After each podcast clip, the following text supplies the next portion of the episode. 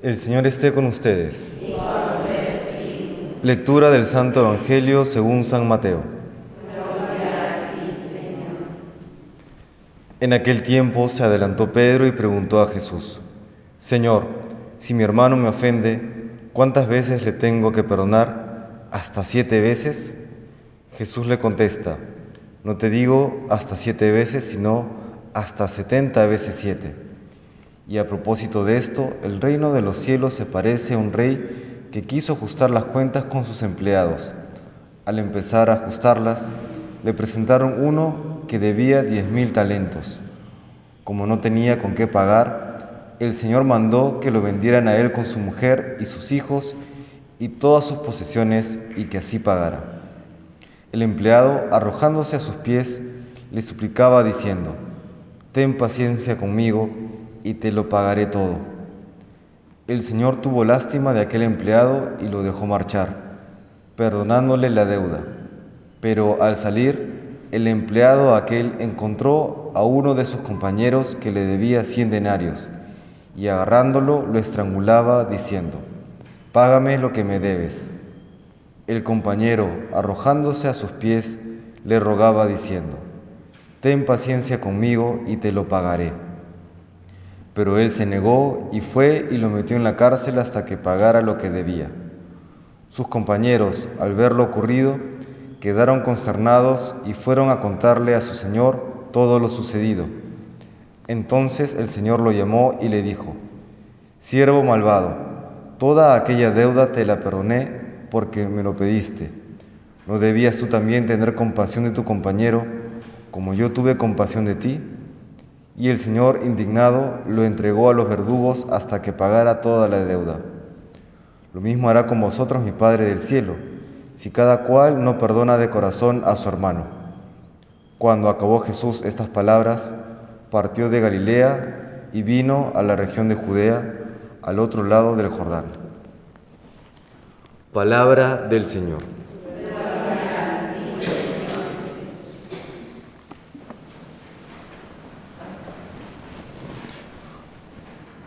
Aunque la primera lectura del Evangelio, digamos, una primera revisión del Evangelio del día de hoy, apunta a saber perdonar siempre de manera cuantitativa, es decir, perdonar numerosas veces, también es importante notar que el perdón que nos pide Jesús no solamente es sin medida a nivel cuantitativo, sino también a nivel cualitativo. El Papa emérito Benedicto XVI dice que solamente aquel que cree en Dios puede creer en el perdón. ¿Y esto por qué?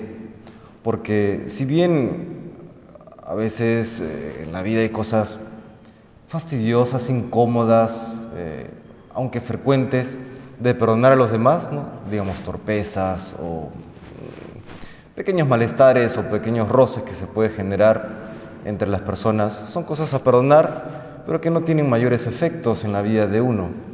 Pero sí hay ocasiones en que la ofensa generada es realmente profunda, al punto en que, humanamente hablando, es irreparable. ¿no? Hay ofensas que realmente afectan el alma o la vida de la otra persona y la propia vida. Y en esas circunstancias pues uno dice, ¿cómo puedo ser yo capaz de perdonar a esta persona que me ha ofendido?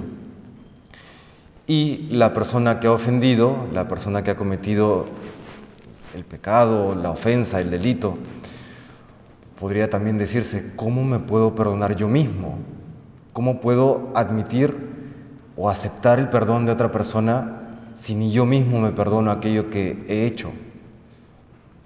Por eso Benedicto XVI continúa diciendo que solamente puede creer en el perdón aquel que cree en Dios, que tiene el poder de no solamente perdonar, sino de transformar y de sanar.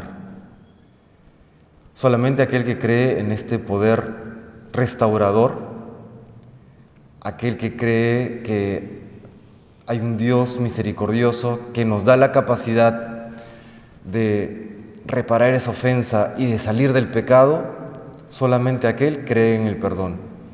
y dice que aquel que no cree en este poder del perdón termina no creyendo en el perdón e incluso termina eh, deja de creer que existe un pecado, porque es imposible vivir en esa ruptura interna.